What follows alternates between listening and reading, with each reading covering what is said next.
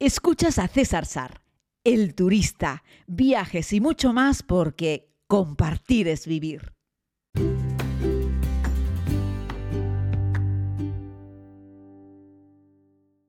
Buenos días a todos y a todas, querida comunidad. Les doy la bienvenida desde el Aeropuerto Internacional de San Francisco. La verdad es que me encanta esto de poder compartir con ustedes experiencias en vivo y, bueno, en este caso, pues en uno de los aeropuertos más señeros de todo el continente americano, ¿vale? Por cierto, el aeropuerto San Francisco sufrió una reforma afortunadamente muy, muy importante la década pasada, así es que hoy en día es un aeropuerto muy moderno. Sigo sin entender la manía que tienen en todos aeropuertos Estados Unidos de poner moqueta en el suelo. Me parece algo poco higiénico, más difícil de lavar, en fin, un nido de ácaros. Pero eso es algo que va como en marca de la casa, igual que es marca de la casa en este rinconcito del mundo que en los hoteles siempre pongan moqueta en el suelo. Pero bueno, es lo que hay.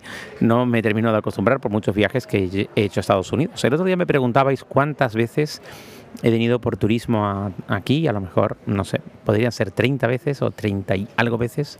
Habría que repasar un poquitito eso para, para, poder ofrecer un dato exacto y la verdad es que no tengo mucho tiempo ni muchas ganas. En el podcast de hoy les quiero hablar fundamentalmente sobre el barrio de Chinatown.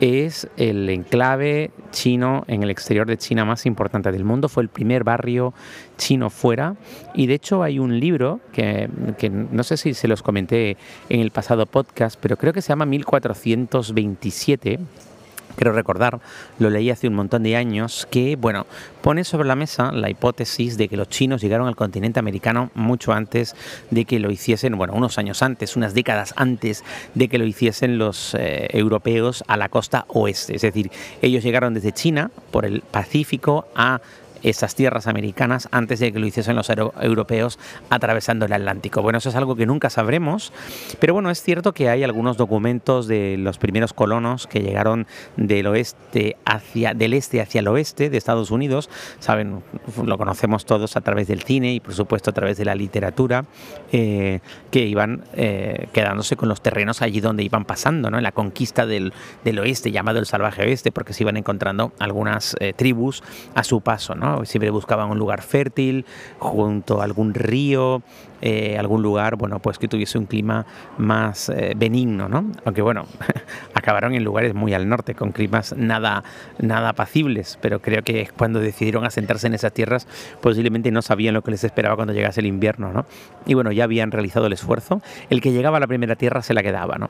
El caso es que algunos de estos colonos europeos eh, explicaron que cuando llegaron a la costa de lo que es el Pacífico, encontraron allí ya una comunidad que entendían que, era, que eran indígenas, que eran oriundos del sitio, pero que eran más desarrollados que los otros indígenas que habían ido encontrando por su camino hasta llegar allí. Claro, en este caso es que no estaban encontrando a indios del norte, estarían encontrando a chinos que habían llegado supuestamente por mar. Y, bueno, por supuesto no, no eran capaces de entenderse con ellos, pero que tenían una fisionomía racial muy distinta a lo que habían encontrado hasta ese momento. Pero bueno, todo esto son hipótesis, nada se ha podido demostrar ni sobre el papel y muchísimo menos de una forma fehaciente, pero bueno, me parecía interesante recordar esta hipótesis que bueno, nos puede hablar un poco de la llegada de la comunidad china a la costa pacífica de Estados Unidos. El resultado es que hoy en día tenemos la mayor comunidad china, o durante muchos años fue la mayor comunidad china fuera del país, el barrio más importante, el Chinatown más desarrollado, más importante del mundo. Y bueno, ellos son estadounidenses ya desde hace un montón de generaciones pero eh, siguen hablando en chino, conservan su cultura y su tradición, pero es muy fácil encontrar personas en Chinatown que son de cuarta, quinta, sexta generación, pero con una rapidez pasmosa. Son estadounidenses, con pasaporte estadounidense, pero además de hablar inglés, evidentemente hablan chino, eh, mandarín o cantonés. La mayoría de los que están aquí son cantoneses y, eh, y bueno, pues hacen vida en el lugar como si estuviesen en cualquier otra ciudad china. Es muy interesante, la verdad, un paseo por el Chinatown, yo recomiendo que lo hagan. Tiene unas cuantas calles, eso sí, como todo San Francisco son cuestas, unas toca subir o bajar en algún momento, aunque la calle principal es bastante llana, ¿vale? Recomendación, bueno, pues el fin de semana puede ser un buen momento. Nosotros estuvimos el sábado y la verdad es que no había mucha gente, igual estuvimos un poco pronto. Regresamos el domingo y ya sí, había bastante más gente y la verdad es que un ambiente muy entretenido. Había también una escuela de la danza del león, que sabéis que la utilizan mucho con la llegada del año nuevo chino, pero también con otras festividades. Y la verdad es que representaron allí una danza del león muy interesante, muy divertida muy colorida y bueno, lo estaban haciendo con alumnos, con jóvenes, aunque también había algunos alumnos para luego recaudar un poco de dinero.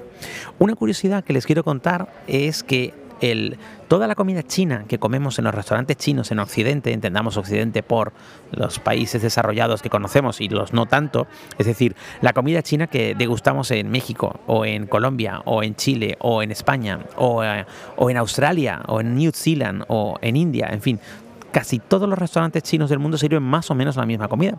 No sé si se han dado cuenta, pero el chop suey, el cerdo agridulce, los rollitos de primavera, las arroz delicias. Pero estas, en su mayoría, no son recetas que se consuman en China.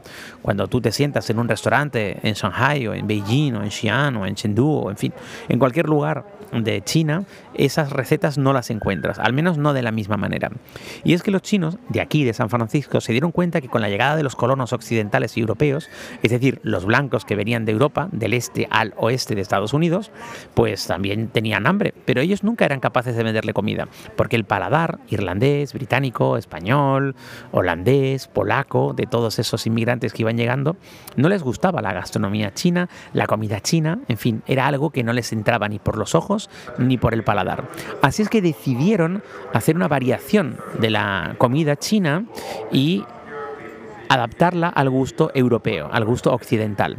Así fue como fueron modificando algunas de las recetas hasta que se las daban a probar a estos nuevos hombres blancos que estaban en esas tierras y descubrieron que ya les gustaba. Así es que nada, lo que hicieron fue replicarlo y repartirlo. Así es que los chinos han ido abriendo restaurantes en todo el planeta y fundamentalmente los platos son los mismos, pero porque saben que son los que nos gustan a nosotros, que no son necesariamente los que comen ellos, ¿no? Bueno, luego años más tarde llegó el famoso glutamato, que no solo se usa en la comida china, sino en un montón de cosas de la gastronomía y lo que hace es reforzar mucho más los sabores, ¿no? Aunque bueno, no es precisamente algo muy sano y también es un espesante, nada natural por cierto. Pero bueno, ahí estamos, es lo que se consume generalmente.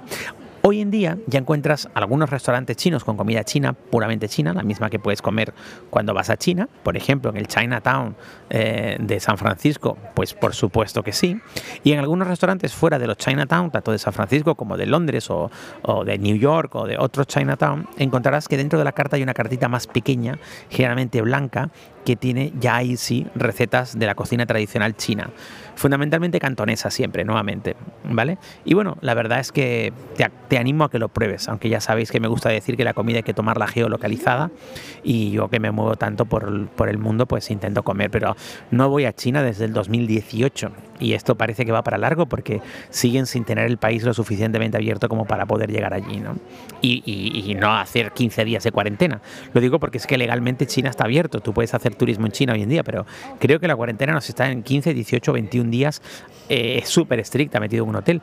Y el año pasado que estuve haciendo ese viaje entre Filipinas y Canarias en el barco, ¿recordáis ese proyecto que hice tan bonito?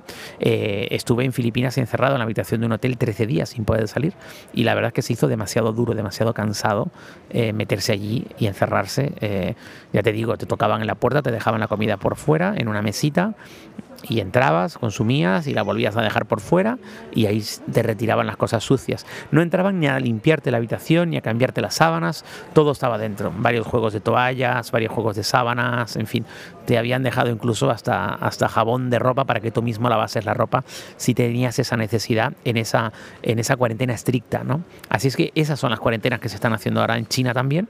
Así es que bueno, salvo que vayas muy sobrado de tiempo y te quieras pegar la paliza, porque es una paliza, ¿no? Estar en la habitación de un hotel encerrado sin salir durante tantos días, eh, que no sales ni a comer ni a nada, de verdad que es un auténtico suplicio, eh, por mucho que tengas entretenimiento, wifi, etcétera La verdad es que a mí se me hizo un poco duro, pero bueno, estábamos todos con la ilusión de traer ese, recordáis, ¿no? El barco, más, el barco de pasajeros más rápido del mundo, ¿no? Así que bueno, básicamente lo que quiero transmitirles es que la mayoría de los españoles cuando viajan a una ciudad estadounidense lo hacen a New York, y bueno, se puede entender. Eh, la otra ciudad que yo recomiendo es eh, San Francisco. Antes, por supuesto, que Los Ángeles. San Francisco a mí me parece que es mucho más interesante. Y como les conté el otro día, puedes pasar el puente del Golden Gate andando, que es una buena experiencia. Y sobre todo dedica mucho rato, cuando digo mucho me refiero a que dediques por lo menos una mañana entera a disfrutar y pasear y callejear por Chinatown. No solamente eh, en la calle principal, que tiene un montón de tiendas de recuerdo, sino en todas las bocacalles que suban y bajan.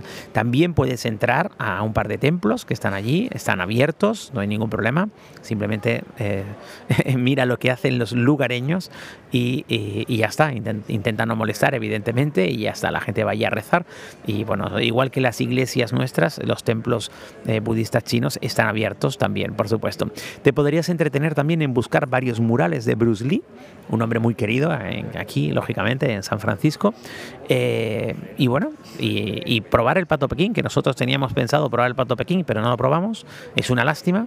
Eh, estoy aquí al lado, estoy con Jonathan, eh, que, es uno de los amigos con los que he compartido este viaje a San Francisco, y se va con la pena de no haberlo comido. Pero es que el sitio cerraba a las 2, cierran pronto. Recuerda que los chinos comen pronto, así es que tienes que ir a comer a las 11, a las 12, a la 1 más tardar, porque a las 2 chapan la mayoría de los restaurantes y estos son estadounidenses, pero se mueven con el horario chino en su Chinatown querido de San Francisco, que ya te digo yo que es muy bonito.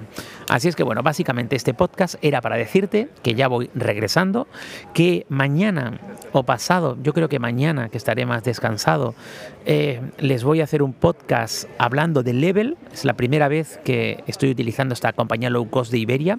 Eh, la utilicé para la venida y para la vuelta. 319 euros ida y vuelta me parece un auténtico regalo para atravesar todo el Atlántico y todo el continente americano y regresar de nuevo.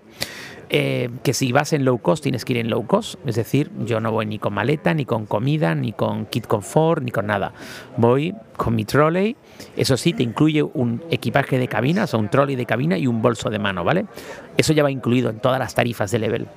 Así es que mañana, en función de, bueno, en función de cómo vaya el vuelo, no, vaya como vaya este vuelo de regreso, mañana el podcast lo vamos a dedicar a hacer un pequeño análisis de esta aerolínea eh, española con sede principal en Barcelona y que está volando en estos momentos. Ahora justo están reactivándose después de la pandemia, están volando a San Francisco, a Los Ángeles, a Nueva York, a Boston y a Buenos Aires. Pero Estoy seguro que a lo largo de las próximas semanas y meses volarán también a Miami, volarán a Chicago eh, y volarán eh, a México muy probablemente. En fin, volarán a algunas ciudades más del continente americano. Es una low cost de largo recorrido que solamente une Barcelona con distintos puntos del continente americano. Pero bueno, eso ya lo hablamos mañana. Un abrazo muy grande para todos y para todas. Es un placer compartir experiencias viajeras con ustedes. El próximo fin de semana, Ginebra. La siguiente semana, Jordania. Así es que ahí seguimos. Un abrazo muy grande desde San Francisco, los Estados Unidos de América.